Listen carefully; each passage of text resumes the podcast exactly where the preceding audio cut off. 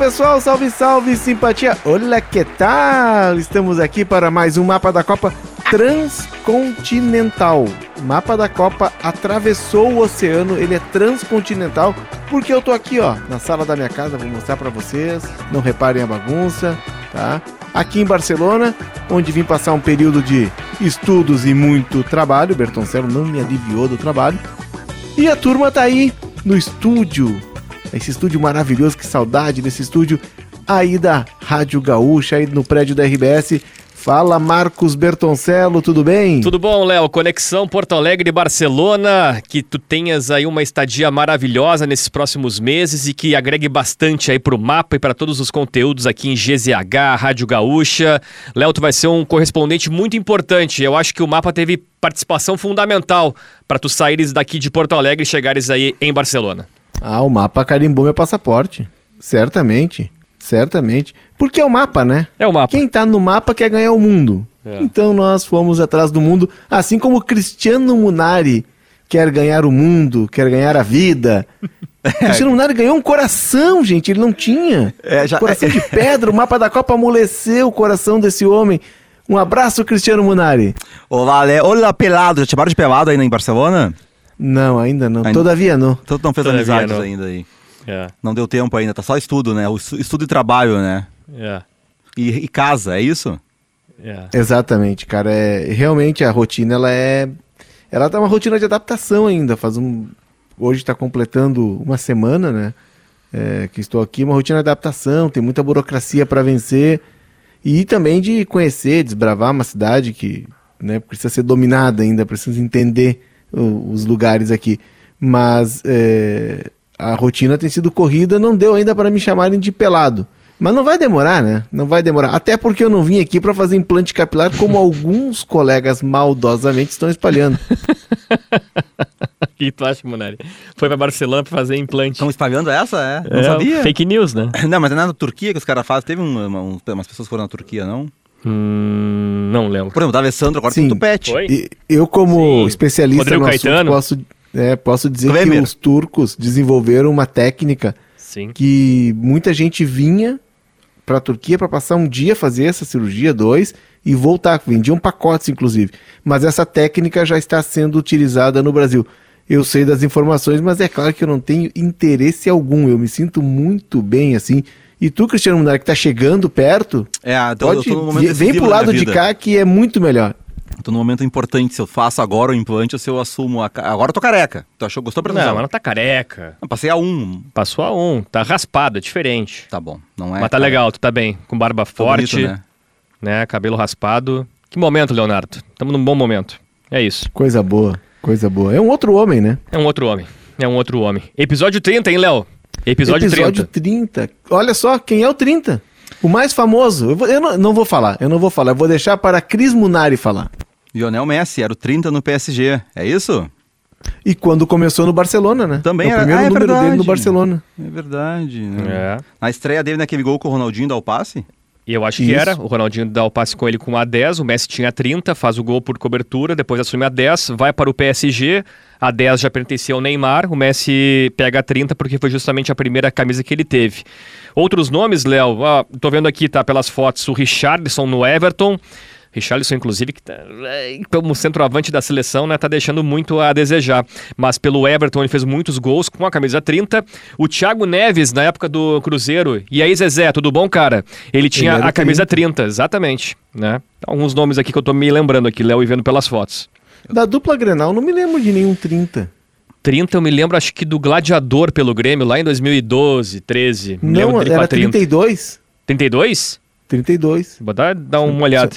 Dá uma olhada, Inter. dá uma conferida. Deixa eu ver, camisa 30 Inter. Vou botar aqui, dar uma né, um Google aqui, ó. 30, o Johnny? Não? Não, Johnny, Johnny é, claro. É 30? É 30, né? Sim, exato. É. Exato. E eu tô vendo aqui uma foto do Gladiador com a 30. Não sei se ele, de ah, é repente é depois ele usou outra, mas ele usou também a 30. O é Fluminense e o é Boca não tem camisa 30, os finalistas da, da Libertadores. Não, não entre, os, entre os principais. Pode ter algum garoto aí, porque a vista pode. Ah, sim, 50, 50 né? né? Uhum. Mas uh, dos que vem atuando, não. Olha aqui, o, o Grêmio também, tá? Que eu tô vendo aqui. Bruno Grassi foi 30, Marinho foi 30 e o Marinho. O Marinho já foi rei da América pelo Santos, sabia, Léo? O Marinho. Eu sabia. O de Marinho. E é exatamente desse tema que nós vamos tratar nesse mapa da Copa. Porque a gente falou de time, a gente falou de estratégia, a gente falou de torcida, a gente falou de história, mas agora nós vamos falar deles, dos craques, não da Libertadores, porque nem sempre o Rei da América foi o melhor jogador da Libertadores. Muitas vezes até nem jogou a Libertadores. Mas o episódio, esse episódio 30, redondinho, ele trata justamente disso. O Prêmio Rei da América, todos nós já tivemos oportunidade de votar, é um prêmio organizado pelo Eu País, mas ele não começou no meu país. Tem uma história por trás aí que a gente vai explorar bastante, né, Bertoncello, né, uhum. né, Munari? Uma história que ele começou, olha só que loucura, na Venezuela. Venezuela do do Felipe Duarte. Tá viajando, Felipe Duarte? Imagina Mais uma sim, vez, né? é verdade. É. Tá em viagem nesse momento, se não me engano, de Salvador para São Paulo. Ah, ainda vai ficar fora. Vai ficar até sábado. Vai ficar em São Paulo para final da Libertadores? Não, vai ficar em São Paulo, mas não é, em São então, Paulo. É, não, a mas informação não é São Paulo. de hoje... Não tem, não é isso aí. 19 aí... de outubro... É que é o Flamengo que... é muito grande, ele, ele, ele bate pé, ele tá brabo, é o rebelde. Passado, Deixa o Flamengo. Léo, tu não tava, né, porque tu tava atravessando o mar a nado é, o oceano a nado, a gente debateu a final única. Bertoncel é. favorável. Não foi favorável, meu Deus, gente. Eu só trouxe alguns argumentos e eu acho que tem um debate, só isso. E eu contrário a isso. Aí a ah, tá. notícia tá. hoje, no, no, dia 19 de outubro, que a gente está gravando isso, é de que tem um problema ali, um embrólio envolvendo o Flamengo, que não quer liberar o Maracanã uh, no prazo que a Comebol pediu, e a Comebol ameaçando tirar a final do Maracanã. É uma questão política, né? Uma briga ali que deve ser resolvida, então a tendência é de que o jogo seja no Maracanã, mas já surge a possibilidade do Morumbi, né? Como uma segunda uh, chave, uma segunda sede no Brasil para o jogo. Mas é isso, assim é o futebol na América do Sul para final única, né? Além de todo o caos que é para viagem, por exemplo, nesse caso dos torcedores argentinos, mas se não fosse o Fluminense na final do outro clube também teria isso. A dificuldade de ingressos, tudo isso ainda tem a questão de que pode ter uma mudança de sede, faltando duas semanas para a decisão. É, esse, esse ponto, um Léo, é, é, se eu trouxe antes, até não é esse tema agora, mas se eu trouxe antes que a final única merecia um debate, é, agora não tem como ser contra ao dizer que como tá zicada essa final única, né? porque já passou de Santiago para o Peru, já teve pandemia, já teve. Ah, mas tá difícil de conseguir uma final única. E aí, até eu falo no episódio passado que foi a final perfeita para a Comebol fazer um grande vídeo, né? Pô, é Boca Juniors, é Fluminense, é Maracanã, Rio de Janeiro, Libertadores, um grande evento, uma grande festa. Tu monta um vídeo e tu prova aqui, ó, ó, a final única ela deu certo. Mas agora nem isso, Léo, já tô em dúvida. Pois é, que o Flamengo é aquele menino mimado que é o dono da bola, né? Uhum. E aí, se ele começa a perder o jogo, ele pega a bola e vai embora. Uhum. Flamengo não, o, Flamengo não, o Flamengo não sabe brincar, não pode descer pro play, né? é mais ou menos isso. Tem que ficar no carpete lá do apartamento, enfim. É, é uma questão. A questão do Maracanã é muito sensível no Rio de Janeiro, né? Então o, o Flamengo, certamente, ele hoje ele, ele é o gestor do, do Maracanã, ele tem uma negociação. O Vasco quer jogar lá, não consegue. Tem uma questão dos lados de torcida também, que historicamente as torcidas ocupavam seus espaços. É uma questão complexa, mas é, isso mostra o quanto ainda a gente está atrasado na questão de gestão de grandes eventos, de organização. Isso. Porque o, a ideia da final única é de ser um grande evento, uma semana de respirar futebol numa grande capital da, da, do continente. E nós temos grandes cidades, né? Viu? Olha o que eu estava é falando, viu? Que, não, mas exatamente Foi os argumentos que eu tinha usado semana passada. Não? E por isso que a Comebol quer o Maracanã antes, e quer também pela questão do gramado, né? Sim. Porque é um evento, a, a ideia da final única é, a, e no sábado, né? Porque a tradição da Libertadores era a final na quarta-feira de noite, né? Miércoles copeiro. Até isso acabaram, mas enfim. Uh, aí a ideia é vender para a Europa, para a Ásia e tal. Como é que vai vender um produto num gramado ruim? Sim. Então, também e o Maracanã a... já teve 60 jogos esse ano. E também tem a preocupação com o gramado, além de todo o evento que a Comembol quer fazer. E é isso que o Bel falou, né? Agora também, o Flamengo tá errado, é óbvio que o Flamengo tá errado, porque aí é uma questão de maturidade dos dirigentes de entenderem isso. Só que também a Comembol não pode marcar uma final pro Maracanã e não ter assinado isso. A Comebol tinha que ter uma assinatura dos responsáveis do Maracanã se comprometendo a liberar o estádio 15 dias antes, como é a norma dela, para ter a final ali. Não pode ir faltando um mês, menos de um mês para a final, a Comebol pedir o estádio, daí o dono não libera e aí muda tudo. Como é que isso não está assinado? Como é que isso não foi acordado? Foi acordado de boca? Vamos combinar, não dá, né? Um evento desse tamanho ser assim. E, e essa final, Munari, inclusive, é, eu escrevi um, post na, na minha coluna, é, em GZH em Zero Hora, eu, eu vi que tu tinha publicado também no teu perfil no Twitter, a previsão, claro que eu achei exagerado, e tudo que mexe com o Boca é exagerado, mas a previsão é de que 100 mil torcedores do Boca viriam para o Rio de Janeiro. Tudo bem, tem um exagero. Mas vamos dizer que não sejam 100 mil, vamos dizer que sejam 60 mil. E eu acredito que venham, porque os argentinos gostam muito do Rio de Janeiro. Os argentinos gostam muito de vir para as nossas praias. Durante a Copa de 2014, eles invadiram Porto Alegre. E eu fui fazer um jogo no Rio de Janeiro, França e Inglaterra, só via Argentina, eles tinham tomado conta da, do Rio de Janeiro.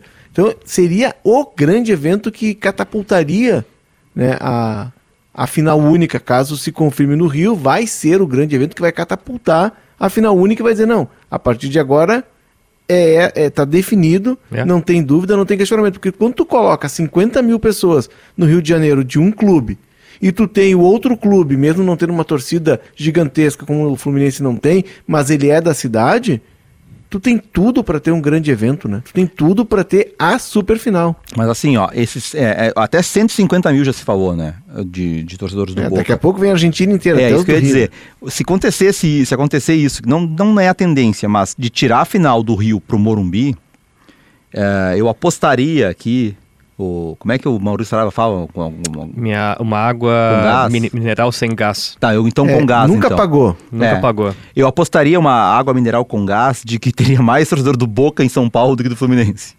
Não é em São Paulo. Tá, se, se for, São Paulo, se for no Morumbi, tá então. Entendi. Ah, mas vai ser. Eu confio, não, vai ser no Rio, vai ser. Vai ou o Flamengo vai ter que aceitar, ou, ou o Flamengo. Vai ser, sabe o que vai acontecer nisso aí? A CBF é. vai chegar. Aqui, ó, nós estamos vai. gravando, quando as pessoas ouvirem já vai ter acontecido. A CBF vai adiar o jogo do Flamengo, que é o jogo do Bragantino, que o Flamengo quer jogar no Maracanã, pra ser numa data que o Flamengo possa jogar no Maracanã. E no Maracanã, é, é isso. O Flamengo, é quer, isso, o Flamengo quer tirar proveito. O Flamengo tá num processo de retomada e tá buscando lugar no G4. O Flamengo quer tirar proveito político disso.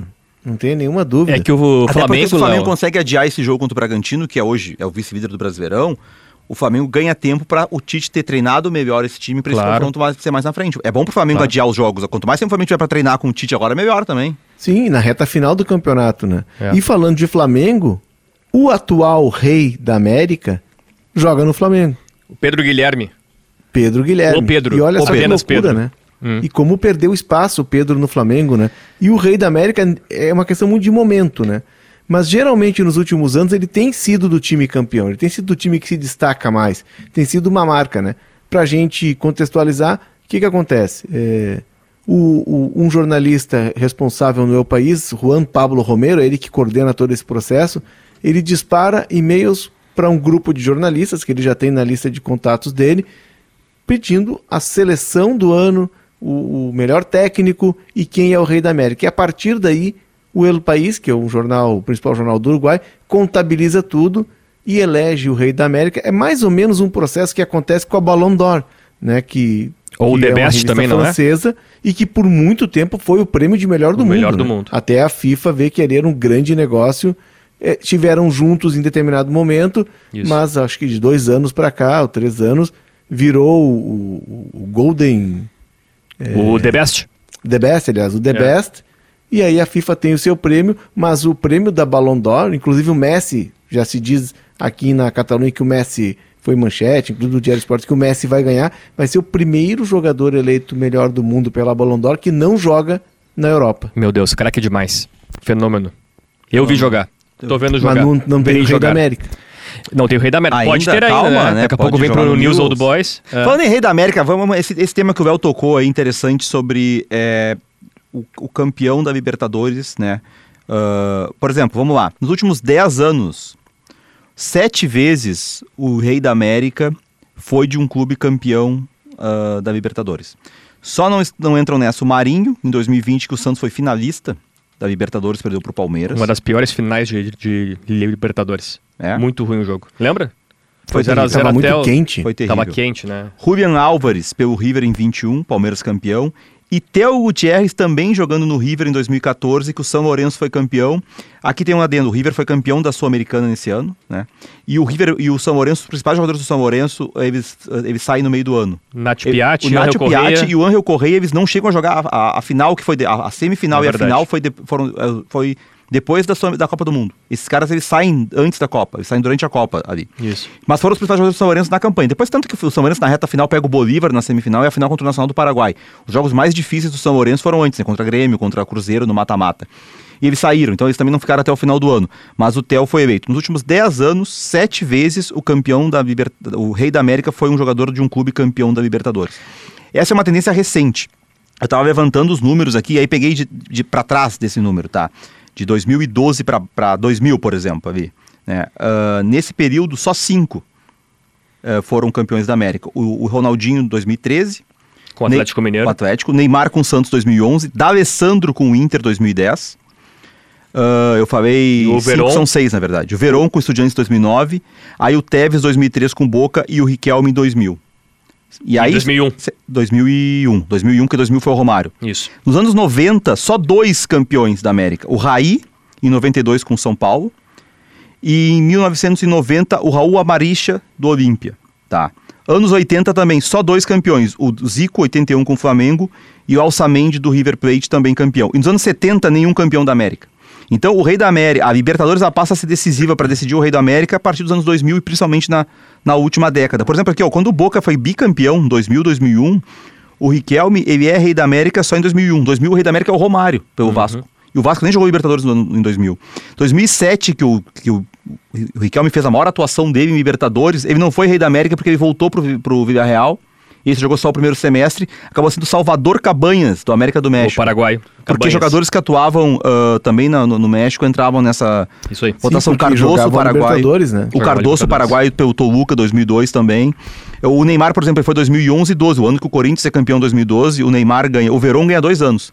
2008, que o campeão da Libertadores é a LDU, o Verón chega na final da Sul-Americana contra o Inter, perde, né? E é eleito o Rei da América também. Então, assim, é do, dos últimos não, um pouco mais de 10, né? Vamos lá, dos últimos 3, 12 anos, de 2011 para cá, que passou a ser mais determinante a Libertadores na premiação do Rei da América. Mas, mas, mas isso passa também, Munari e Bertoncello, passa muito porque a partir de 2017 a Libertadores ela passa a ser de ano inteiro. Isso aí. Isso é. interfere bastante também, porque aí tu tem uma temporada mais regular, né? O que, que acontecia? Vamos pegar o exemplo dos jogadores do, do São Lourenço. Foram campeões ali em agosto, e nem jogaram a final. O Angel Corrêa, que era um cracaço de bola, surgia como um fenômeno, já na metade do ano, em julho, se mandou para a Europa. E aí a, tu fica sem uma, uma referência, né? Então, com a temporada cheia de Libertadores, ela começando lá em fevereiro indo até novembro, tu tem uma amostragem maior. E aí a gente entra na, na, na temporada atual, eu, para mim, não tem como o Cano não ganhar esse título. Até porque se a gente pegar o Boca é, como a referência. O Boca tem o Cavani, que é o grande símbolo, o grande destaque, mas o Cavani tem uma amostragem pequena na temporada.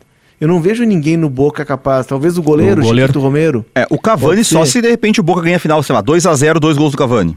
tá, é, mas ele jogou tão pouco. É, né? mas pelo nome. E aí é outra coisa, é o país uruguaio. Aí é uma questão política Sabe também. Sabe o nome né? que vai aparecer ganhando bastante votos não tá na Libertadores? O Soares. Vai ganhar muito voto. É, mas aí, mas é, ser, é que mas... ele é um voto. Não, ele não vai ganhar seja... a eleição, mas ele vai mas ficar vai ali entre, os cinco, entre os cinco, pelo menos. Uhum. Mas ele, ele, lá é uma eleição de um jornal uruguai, mas ela é continental. Uhum. Isso. E como nós participamos aqui em Porto Alegre, tem colegas do Brasil inteiro, tem da Venezuela, do Equador, do Peru. Eu é, não sei se o Soares, embora né, o destaque dele aqui no Grêmio tem esse alcance continental, assim, porque o Campeonato Brasileiro ele não passa no resto da América. É. Isso é uma loucura. É o né? argentino mais que passa em todos os países, né? Sim, é. o argentino passa em Até todos Léo, os países, alcança é, todos. Eu não sei se tu podes falar com relação a é, essa mais um pouquinho sobre a metodologia de escolhas, né, dos votos, porque muita gente acha que é um comitê do Eu País que se reúne, senta durante duas horas e elege um jogador como rei da América. Mas na verdade não, são votos de jornalistas e quem tem mais assim votos é, consegue ganhar, ganha esse prêmio e não, não, existe um comitê que faça uma calibragem desses votos ou existe? Essa foi uma, uma dúvida que eu tive e não achei essa resposta na minha pesquisa. Não, até onde eu sei, né, o, os votos são disparados para os jornalistas, né, um grupo de jornalistas, e aí tem toda uma, uma escolha, não, não são todos que votam, né, e, e a partir do retorno desses votos é que é montada a seleção, é escolhido o melhor técnico e é escolhido o Rei da América. Uhum. São votos de jornalistas. Por exemplo, se a gente for ver o, o, o, o The Best, ele tem voto dos técnicos e capitães. Isso. Entre é. jogadores e treinadores também. É, exatamente. É. Mas de, engraçado, né? De, de, enfim, treinadores e capitães das seleções, não pega dos times, dos principais times, né? Porque é uma coisa global, uma coisa mundial. No país não tem isso. Uhum. Ele é uma votação direta. É, esse ponto que o que o Léo trouxe com relação ao goleiro, o Romero, é, seria muito histórico, né? Porque apenas uma vez um goleiro conseguiu o prêmio de melhor jogador da América, do Rei da América, né? Que foi o Chilaver, o paraguaio Chilaver em 96. Se o Romero, e até eu acho que ele tem elementos para ser eleito, se conseguir, por exemplo, uma final indo para os pênaltis, ele pegar mais pênaltis, Poxa vida, o Boca Juniors passa nas oitavas pelo Nacional, ele pega pênalti. Depois passa pelas, pelas, pelas quartas contra o Racing, ele pega pênalti. Passa pelo Palmeiras na semifinal, ele pega pênalti. Imagina se vai para uma final Boca Juniors e Fluminense para as penalidades, ele pega pênalti. Eu acho que depois de muito tempo aí, mais quase 30 anos, que novamente um goleiro ganharia esse prêmio.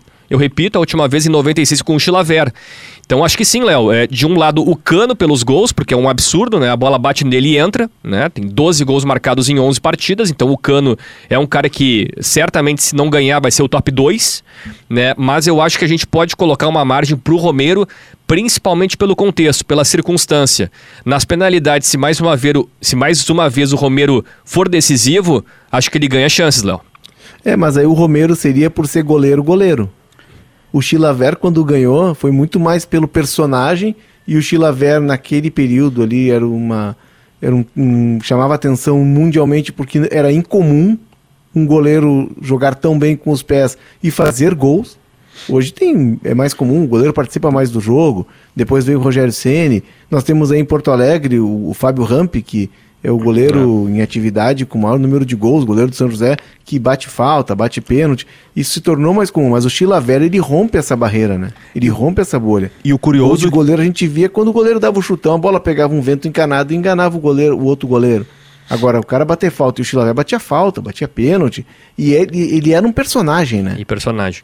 É. O Chilavera era o cara que desenhava as camisas dele, é, o cara que enfrentava todo mundo. Até hoje ele é um cara de, de, de, sem papas na língua e é um grande é, fala FIFA. bastante mal da Comebol, né? Fala bastante. O Chilaver, ele foi ele ganhou esse prêmio em 96, mas na verdade ele é campeão da Libertadores em 94 pelo Velho Sarsfield. É, é entra, mais, entra mais um desse, desse, desses casos de que é, não era pela Libertadores. Em 94, quando o Vélez é campeão da Libertadores e Mundial, o rei da América é o Cafu. Uhum. Pelo São Paulo. O Tivavera ele é eleito em 96, o Vélez é campeão argentino em 96. E aí ele ganha esse prêmio. Ganhando questão... do São Paulo na final, né? 94, sim, é nos pênaltis. Ele até converte uma das cobranças, né? Uh, o, o Tivaver, aí o Vélez é campeão argentino em 96. 96 é o ano que o River é campeão, e aí entra aquele ponto que a gente falou da Libertadores que o Vel falou sobre ser no primeiro semestre. O grande cara do título do River é o Crespo, que faz gols, gols na final. O Crespo vai embora pro Parma depois, ele não termina aquele ano no River. É muito possivelmente. Or, Ortega, Francesco e Crespo. Esse time era, era. Salas, Salas, tá, Salas não, talvez. Não sei se tá ainda. O Salas é, ganha em 97. Burgos o goleiro. Burgos o goleiro. O Gajardo ainda tá nesse time. Era um timaço do River. Que campeão em 96 contra o América de Cali. Que, é, Isso, que passa pelo Grêmio. Passa pelo Grêmio. É, o Romero, tá. Efeito Romero. O Romero, ele pegou pênaltis, dois pênaltis contra o Nacional nas oitavas de final da Libertadores.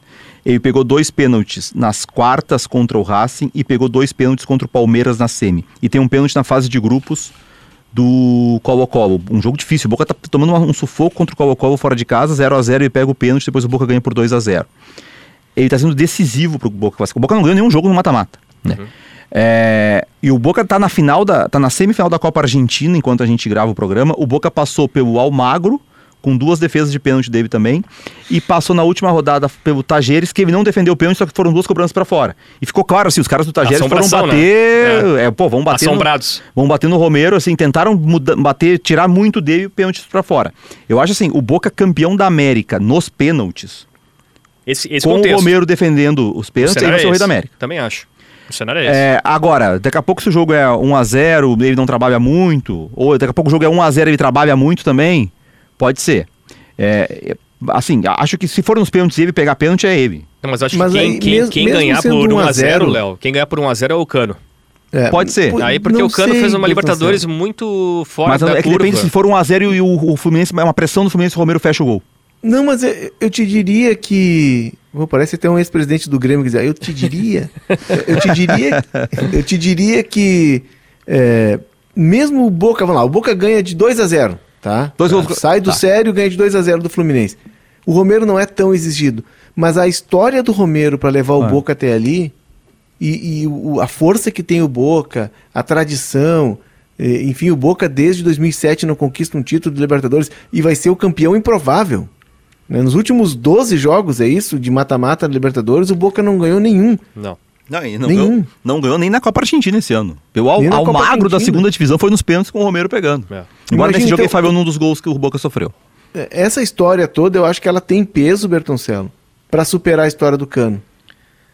É, é que só pela. É, é, que também, como a gente falou do Romero passar pelos, pelos mata-matas, o Cano também botou gol em todos esses mata-matas. Inclusive contra o Inter. Ele né? definiu contra o Inter, né? Os dois jogos. Meteu gol contra o Argentino Júnior. Acho que foi acho que esse jogo ele não meteu gol. Foi o Samuel Xavier, talvez ele tenha feito um. Mas o jogo o lá foi Samuel Xavier. Foi um a um lá, né? E depois 2 a 0 no Maracanã, acho que ele faz um gol. Um gol do Samuel Xavier, o primeiro, né? É. Vamos ver aqui. E, bom, no mata-mata contra o Olímpia é decisivo e contra o Internacional muito decisivo. Né? Acho que tem muita gente que coloca na conta do cano a classificação do Fluminense diante de um Inter que no jogo foi melhor que o Fluminense, já falamos aqui. Até porque ali tinha um duelo com o Valência, né? É, era, era, o duelo do, do mano a mano. Do centroavante. Ah, quem é melhor, o Cano ou o Valência? É, ele não faz gol contra o Argentinos, mas depois ele faz contra o Olímpia, na, na ida, no Maracanã, um gol e uma assistência. Na volta no Paraguai, dois gols. Contra o Inter, dois gols na ida e um gol e uma assistência na volta. Puxa, é muito decisivo. Então, nos últimos oi, uh, quatro jogos, ele participou diretamente de oito gols com gol e assistência. É. E seria muito legal o Cano ganhar, porque o Cano é um jogador totalmente latino-americano, né? Uhum. Totalmente forjado no futebol da América. O Cano não tem Europa no currículo dele. É. Nem Argentina, Argentina Colômbia né? e Brasil. Lanús, e México. E México. E México. É. E assim, o Cano, quando ele vem pro. No Pachuca, pro, né? Pro, exato, ele jogou no Pachuca, jogou no Leão. O, Cano, quando ele vem pro, pro Vasco, ele vem como o terceiro maior artilheiro da temporada, daquela temporada na, no mundo, com 35 gols. E a gente não conhecia o Cano. O Independente Medellín demorou muito para conseguir um outro centroavante, botar no lugar, porque ele deixou um rombo, era ele que fazia tudo no time. E, e olha que impressionante, um jogador que não tem trajetória na Europa, né? E nem mesmo na Argentina. Eu tô dando uma, espiada aqui no currículo dele, eu sabia que ele tinha sido lançado no Lanús, mas é Lanús, Chacarita, Colón, e aí ele vai ganhar, porque os jogadores argentinos fazem muito isso, aí ele vai ganhar o mundo, aí ele ah, vai ganhar o mundo não, ele vai se aventurar na América. Joga no Pereira, joga no Nacional do Paraguai. 2012 ele tá naquele Nacional do Paraguai. Uhum. Que faz aquela campanha, 2012, né, Munari? Que faz aquela campanha na Libertadores. E em 14. O Nacional 14. que é finalista é 14. Isso. É. 14. Ah, então tá, então eu me equivoquei aqui. Aí Independiente Medellín, aí México, e ele volta pro Independiente Medellín, Isso. onde ele faz temporadas brilhantes, e aí vem parar no Brasil como um desconhecido. O Cano um desconhecido. Ele chega sob desconfiança aqui. É, é, e, eu, e eu acho que tem um outro ponto que também favorece o Cano, que o prêmio ele privilegia, e nós todos também, quando falamos, né, privilegia os homens de ataque. Ah, é né? um Se a gente for pegar os últimos prêmios em ordem, tá? O Léo ele abre esse, esse programa falando sobre esse episódio falando sobre o Pedro, né? De 2022 para trás. Pedro, Julian Álvares, Marinho, Gabigol, Pete Martinez, Luan, Borja. Aí a gente chega num meia aqui o Carlos Sanches pelo River Plate 2015 mas também tem o Theo em 2014, Ronaldinho Gaúcho em 2013, Neymar em 12, Neymar em 11, D'Alessandro em 10, Verón em 9. Então a gente percebe que o prêmio ele costuma privilegiar o atacante, né? O cara o que faz gol. O defensor é o Givaver. Eu acho que sim. Vamos, Vamos ver aqui, ó. Chivavera. O Verón em 8, o Cabanhas em 2007, Matias Fernandes, é um o meia, chileno em 2006, Teves três vezes consecutivas, 2003, 4 e 5. O Cardoso né? Uh, em 2002, Riquelme em 2001, Romário em 2000, Saviola em 99, Palermo em 98, o Léo lembrou do, do Salas em 97 e aí o Chilaver, Léo, em 96. Exatamente, olha só, é, é sempre o cara do gol, né? É. é sempre o cara do gol. O da frente, É, né? vai, ser, vai ser uma quebra. E se a gente for ver no- nos prêmios da FIFA, o, o Can e o Canavaro, que eu me lembre, assim. Boa lembrança. Tanto que o, o. Roberto Carlos dizia que nunca ia ganhar a bola de ouro, porque nunca davam para um zagueiro. Uhum. Claro que a, a concorrência naquela época era muito grande, né? O, o Roberto Carlos hoje ganharia todos os anos, né? A O- bola de ouro. O Canavaro É, ele ganha porque também um pouco nisso, que a Pela Itália é Copa campeã. também, né? Porque ali a Copa do Mundo passa a ter uma influência muito grande, a Itália é campeã e aí não tinha assim, né? Quem, quem seria nome, Itália? né? Porque o Totti jogou aquela Copa um pouco. é, o Del Piero, o Luca Toni. Buffon, e o Zidane, que poderia ser, mas dá um, é expulso lá na final, né? dá uma cabeçada no, no Materazzi. E aí acaba ganhando o Canavaro. E é, o Zidane teve a questão também que pesou, porque o Zidane, também ele se aposenta na Copa, né? Uhum. Então ele, ele não fez o ano inteiro. Talvez se ele tivesse jogado o ano inteiro, poderia ter ganho. Só que é curioso que o Bertoncello tá, tá trazendo, né? Porque a gente fala sobre. é, não, no, no momento, desde 96 que não tem o defensor, os maiores vencedores do prêmio é, venceram três vezes. Um é o Zico, Isso. né? Pelo Flamengo, todas elas, O claro. Zico ganhou 77, 81, 82. E o outro é o Figueroa. E o Tevez, né? Junto. É, o Figueroa, exatamente. Então, o Figueroa é zagueiro. O zague- zagueiro Figueroa foi, ganhou três vezes: 74, 75 76. Pelo Inter, todas elas. Pelo Inter. Exatamente. Né? E, e até por, por conta disso, tendo aí. Mas o- muito pelo tamanho que ele tinha, tinha um jogador Exatamente. Poxa, o. Figueiredo é uma contratação ali fantástica para aquela época, né? Zico, Figueiredo e Tevez são os, os, os jogadores com mais prêmios, né? Cada um três. E se pegar clubes, o Flamengo é o que tem mais no Brasil, tem cinco. O que tem mais no total é o River Plate com nove. E na dupla aqui, o Inter teve quatro, e aí contam os três, né, que o Figueroa teve. Essas aí que, que, o, que o Munari cita, né? O, o Figueroa, ele ganha o prêmio em 74, 75 e 76. E o D'Alessandro em 2010. Então, quatro jogadores do Inter ganharam o prêmio. E do Grêmio, apenas o Luan, em 2017. O Luan é o único prêmio que o Grêmio tem é, dessa premiação feita pelo El País. Posso colocar como dúvida, né? Em 95 o Jardel não ter sido eleito. Foi o né? Francesco, Foi o Francesco, porque ele- o, o Uruguai é campeão da Copa América. É uma influência que é, Influência. paralela, né? Não foi só pela Libertadores. Que o Jardel, né, Léo, faz muitos gols em 95. O Grêmio é Sim. campeão, poderia ter sido ele, mas o, o prêmio é dado pro Francesco, ele muito em conta pela Copa América. E 83, quem ganha? 83. Sócrates pelo Corinthians. Sócrates Sem pelo nenhum título relevante. Assim, ganhou o Campeonato, o É. Paulista, mas nem título brasileiro ganhou. Podia ser o Renato, não. o Poderia Renato ser na o Libertadores, Renato, talvez, pelo Mundial. pelo Mundial, é. E pegando a outra. Então tá, o Grêmio campeão da América 83, o Sócrates ganhando o Corinthians. Uhum. 95, o, o Francesco, e pelo Francesco, River. E aí só 2017 que é o Luan. No Inter, em 2010, o D'Alessandro foi. E 2006, 2006 poderia ser é o Fernandão. uma bizarrice, né? Matias Fernandes do Colo-Colo. O Colo-Colo ele é vice-campeão da Sul-Americana nesse ano. Certo. Perde pro Pachuca, depois o Inter ganha a Recopa do Pachuca no ano seguinte, né? Mas curioso, não foi 2006, poderia ser tranquilamente Fernandão. Foi o artilheiro Claro. da Libertadores, ganhou o prêmio de melhor jogador da Libertadores, né? E foi o Matias Fernandes. Então, assim, acho que é, 83 não ter sido o Renato pelo Mundial, 95 não ter sido o Jardel e 2006 não ter sido o Fernandão, pro cenário que a gente tem hoje, ah, da importância que a Libertadores tem pro Rei da América, é meio bizarro, né? É. Porque o Fernando foi artilheiro da Libertadores, o, o, o Jardel foi artilheiro da Libertadores, o Renato fez dois gols no Mundial. E os caras não ganharam o prêmio de Rei da América. Eu até posso ser, Léo, e Manoel, um pouco polêmico. Eu acho que faz muito mais sentido o Fernandão ter sido o rei da América em 2006 do que o D'Alessandro em 2010. Por quê, tá? Eu não tô fazendo uma crítica ao D'Alessandro. Tanto Mas é está que fazendo. o prêmio da competição é dado para o Giuliano, Sim. pelos gols, né? É, o D'Alessandro não marca gols na Libertadores, o que não tira a importância dele, mas eu acho que é um ponto assim que, que o D'Alessandro ganha esse prêmio. Mas em 2010, por exemplo, é, eu, eu acho que na comparação com 2006, o Fernandão tinha muito mais status, muito mais elementos, né, para ter recebido esse prêmio do que o D'Alessandro em 2010. É, é que também era um período, nós estamos falando de 2006, é, era, era um período assim que a Libertadores já estava começando a ganhar essa. Eu não quero usar o termo globalizar, mas ela estava começando a, a ganhar essa cara que ela tem hoje. Ela estava começando a chegar mais no, no- no- É, em e- todos os cantos da América. 90, eh, no- a gente em 2006 ainda estava começando com redes sociais, com toda essa influência, esse mundo mais digitalizado. Eu acho que tem um pouco disso e o Inter era um time desconhecido também, né? Sim, e até uma curiosidade, pra, pra, pegar o top 3 desses anos, tá? 2006, o tá. Matias Fernandes ganha pelo Colo-Colo, o segundo é o Rodrigo Palácio do Boca e o terceiro é o Fernando Gago do Boca. O Boca em 2006 é campeão argentino e ganha a Recopa Sul-Americana contra o São Paulo. Tá, então os dois caras do Boca entraram. E a final entre Inter e São Paulo não tem, não tem nenhum atleta aí. Não tem nenhum atleta. Nenhum jogador.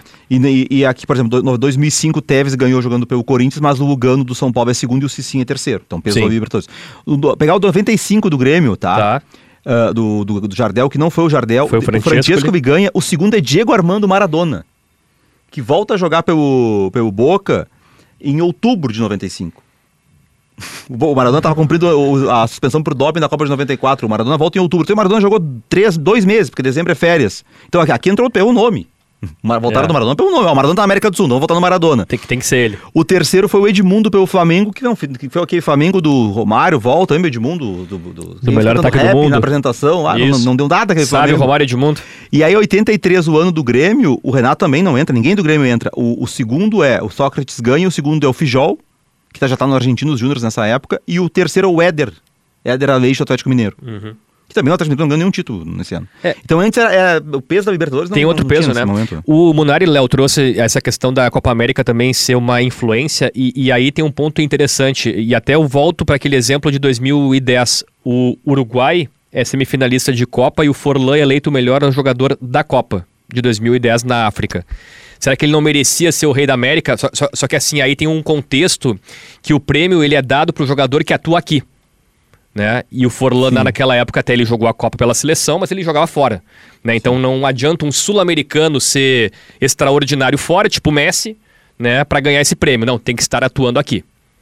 É, exatamente. E, e aí o, o, Munari lembrou ali do Maradona e tal. Esse é um tempo em que o prêmio, né, Bertoncello, ele era organizado não pelo jornal uruguaio, isso. mas por um jornal venezuelano. E a Venezuela só agora, nós estamos em 2023, só agora, dos últimos, de 2007 para cá, quando teve a Copa América, ela começa a ter o futebol como um esporte um pouco mais é, popular.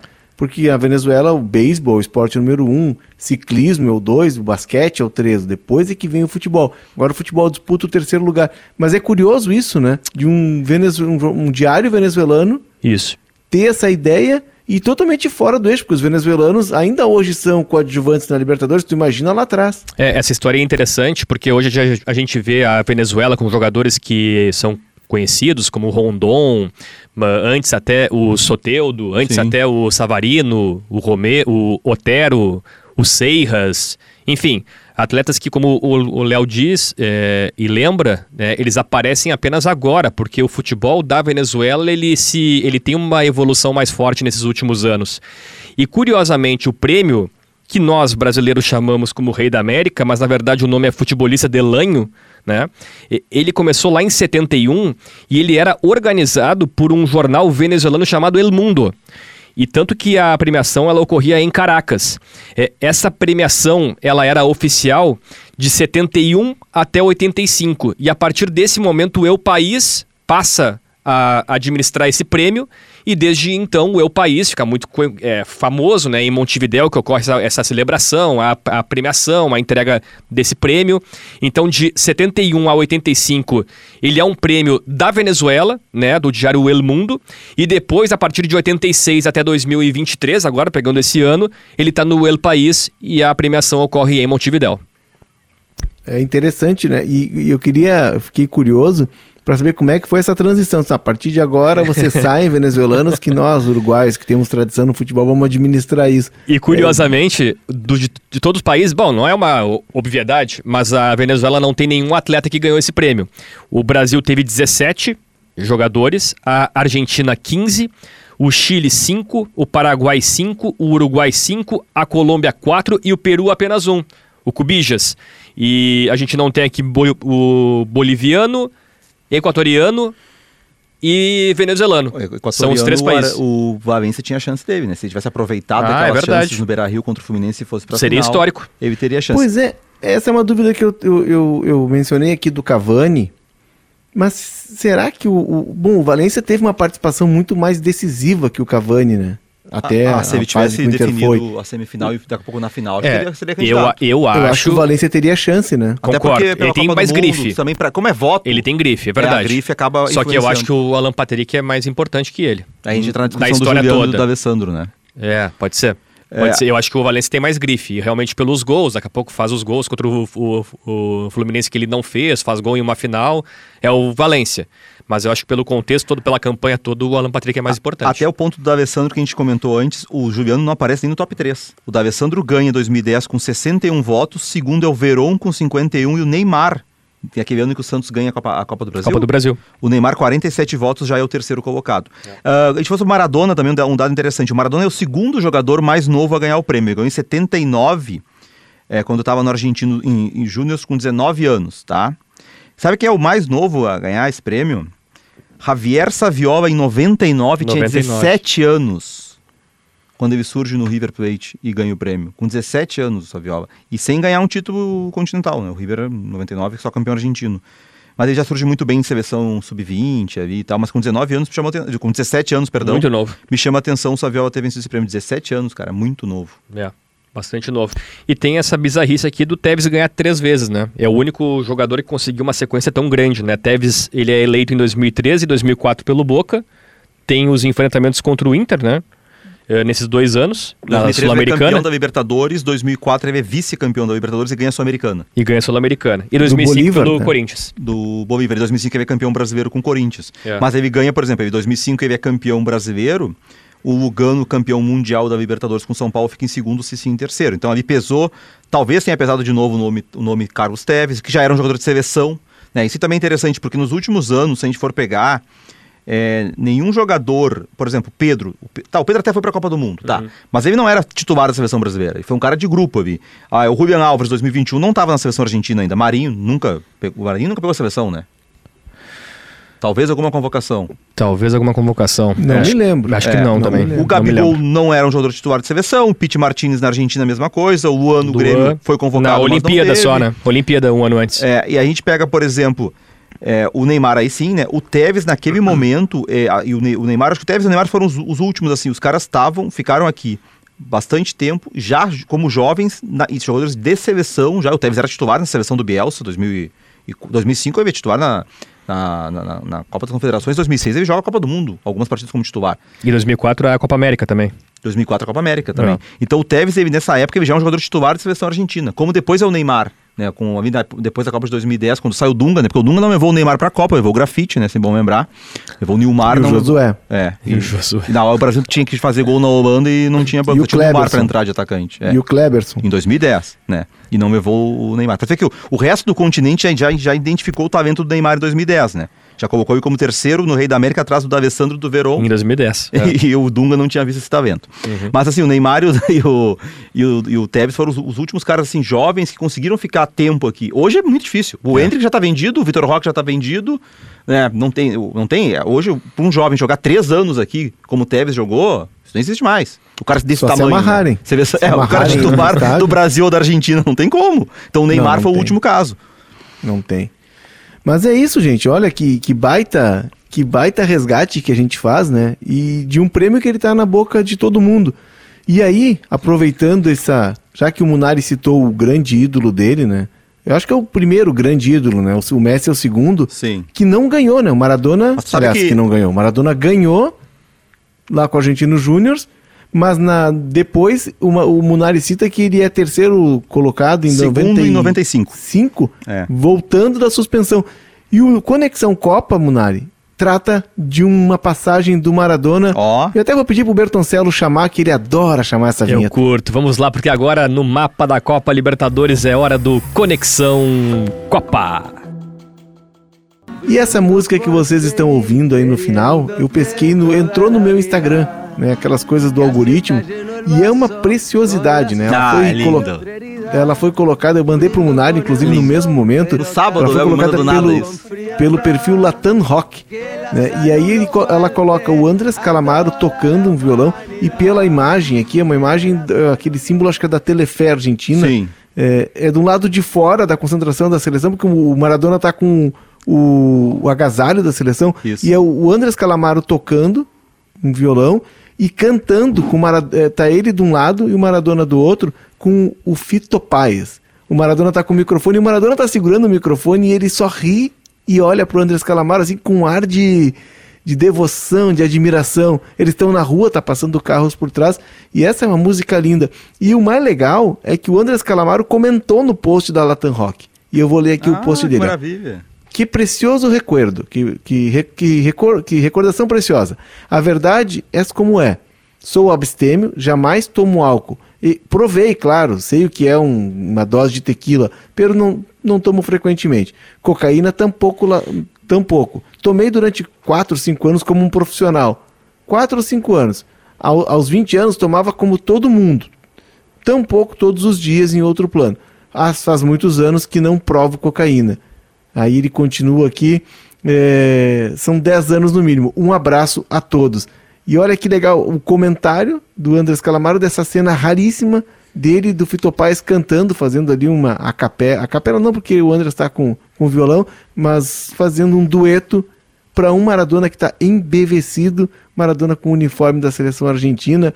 Sensacional esse vídeo. E são aquelas preciosidades que, né, que bom que quem tem uma câmera tem a sensibilidade para registrar, gurizada.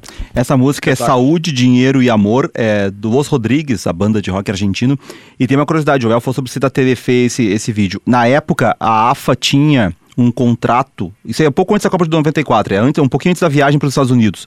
Ela tinha um contrato de exclusividade com uma outra TV da Argentina, então ninguém pod- podia filmar dentro do de Ezeiza, tá? E aí Diego Armando Maradona, como sempre, nunca foi de tolerar essas regras, ele tinha um amigo na TVF, o apresentador desse programa, que, não- que eu não vou saber o nome agora, que queria que, que queria que ele participasse do programa, a AFA não autorizou, por isso ele saiu do, do, do, do, do- local e do terreno, foi pra frente, na rua, na rua pode, a rua é pública, ninguém pode proibir ele de dar entrevista lá, e aí foi feita essa gravação com o Fito e com o Calamaro. Para quem quiser assistir a esse vídeo, está no arroba Latam Rock. E aí eu vou Espetáculo. passar a palavra para o nosso editor de variedades, Cristiano Munari. A dica Viu? Cultural. de música. A dica cultural no mapa a da dica Copa. cultural. Eu trouxe a música do Maradona em homenagem a ele, mas quem atua na área cultural, na área de variedades, no segundo caderno, é o Cristiano Munari. Esse homem, ele tinha um coração, Bertoncello. Isso. É. Só estava parado. Adormecido. Agora o coração O gigante pulsa. acordou. É verdade. Vamos lá. É- é verdade? É, não é, é de- o, o, o Diego, a gente fala sobre Maradona e, e tal, mas agora esse foi um final de semana de data FIFA, né? Então não tem futebol pra ver, né? Maravilhosa, né? Ah, é, É. bom uma data FIFA, né? É, é bom, é bom. É só pelo. Messi, mas só pelo Plantão Messi. sem. É só pelo A Messi. data FIFA é bom para desintoxicar de futebol. É. Isso. Não, teve alguma coisa, por exemplo. Pra dar a saudade, né? Itália e Inglaterra foi um baita jogo. legal, verdade. Brasil e Uruguai foi um jogo bom, né? O Brasil, embora o Brasil não tenha jogado bem, mas foi um bom jogo. E o Messi, por ser Messi, o Brasil, Argentina e Peru foi uma atração. Né? Portugal e Bósnia, o Cristiano Ronaldo fez gol de novo, 5x0. É, ma- ah, Não? É, não, foi nesse ponto sim. É, então, como não tinha futebol, ah, no domingo teve o Boca, né? Viu o Boca no domingo, o Boca passou pelo Tajeres. Tajeres na Copa Argentina, Uhum. com, com o Romero, dessa vez não precisando pegar pênaltis. Mas assisti série também, a dica de série é Depois da Cabana, tá? Que é uma série no Netflix que é baseada num livro alemão, que é uma história interessante, não vou contar detalhes aqui, mas eu recomendo assistir. Seis episódios, é rapidinho. É romântico? Não, é ao contrário do drama. É, uma, É de terror? É mais ou menos isso, assim, suspense. Suspense. Suspense. Bom assim. isso, Uma gosto pessoa disso. encontrada após um atropelamento e aí se descobre uma história de sequestro. Não posso falar mais sobre isso, não vou contar tudo aqui. Perfeito. Semana que vem, Léo, eu, Eu, quero dar uma direito dica até também, agora, né? tá? Ah, tem Semana que novo vem eu vou dar uma é boa. dica porque eu não vi ainda, mas eu sei que no Netflix entrou um, um documentário sobre o Beckham. Hum, Exato. Eu quero ver. Eu vou, eu vou ver e semana que vem eu indico daí com elementos. eu quero ver, mas eu já li na imprensa argentina que tem uma parte que ele fala. Tem os duelos contra a Argentina em dedicada 98 e em ao 2002. Simeone, aquela expulsão dele lá do. Que loucura. Naquele lance com o Simeone na Copa de 98. Deve ser muito bom. Espetáculo. Então tá, já tá, já tá acertado. Um cara do esporte vai né, atuar na área do segundo caderno, com licença do nosso editor do segundo caderno, mas já estamos acertados. E nós, Bertoncello, vamos nos despedindo. É isso. Vamos ficando por aqui. Semana que vem tem mais, né? Boa, Léo. Semana que vem tem mais, na outra também tem mais. Porque o mapa da E Copa. vamos ao Rio. Tô esperando só o Bertoncelo me, pass- me dar a passagem aqui pro Rio. Se Ah, for no deixa Rio. eu, deixa eu fazer agora então aqui, ó. Tô comprando agora a passagem pro Rio de Janeiro, dia 4 de novembro, Boca Juniors e Fluminense. Pessoal que tá ouvindo agora o mapa da Copa tá sabendo que eu tô comprando nesse momento Sabe a passagem do Munari pro Rio de Janeiro. A, a, a, a torcida do, do, Boca se diz, né? Lamita Massuno uhum. no país, né? Então serão 150 mil Massuno. Tá. Argentino, no Rio. Chinês e no Rio. Perfeito. Se vierem 150 mil argentinos, o Rio de Janeiro não tem, não tem voo pra todo mundo. Vão se pendurar lá no Cristo Redentor. Vão se pendurar lá no Eu não sei onde é que tiraram essa loucura. Cara, o Olé, o Olé que deu mil? isso. Não tem avião suficiente, vou ter que alugar aviões. As companhias aéreas têm que alugar aviões para botar para 150 mil. Quantos aviões precisa para colocar toda essa gente? Meu Sabe que já deu polêmica porque o prefeito do Rio de Janeiro postou no Twitter, porque né, o apelido da torcida do Boca, Bosteiro, um dos apelidos, e aí ele escreveu, deu um, um tweet sobre isso, que eram esperados 150 mil torcedores, e ele escreveu lá, como é que é, não façam bosta no Rio. É, sensibilidade de já deu polêmica na Argentina. já, já deu polêmica. Para a gente não cometer deslizes como esse do prefeito, nós vamos ficando por aqui, vamos nos despedindo. E aí eu deixo para Marcos Bertoncello fazer os finalmente aí do nosso estúdio, Bertoncello. Chama aí o nosso roteiro. Boa, Léo. Na conexão aí Porto Alegre com Barcelona, siga o mapa da Copa na sua plataforma de áudio preferida, deixando aquelas cinco estrelas na avaliação e ativando o sininho para receber uma notificação sempre que o episódio novo do mapa estiver no ar. O mapa da Copa é apresentado pelo Léo Oliveira, por, comigo também Marcos Bertoncello, Cristiano Munari e Felipe Duarte. Também nas redes sociais, arroba mbertoncello, arroba crmunari. CR Munari. E Quase. arroba underline Léo Oliveira. Como é que é? O underline Leonardo Oliveira. o quatro, underline Leonardo Oliveira. Dia 4 de novembro vai mudar pra Tiquito Munari, se o Romero pegar os pênaltis Tiquito Romero, né? Produção Léo da Janaína Ville do Nicolas Lira e na técnica edição de áudio Rafael Lindemann e também o Vicente Nolasco. A gente volta na próxima semana ou nunca mais, se a gente falar esse absurdo que o prefeito falou, ou absurdos parecidos como esse. Vamos ficando por aqui. Um beijo no coração de todo mundo. Fui!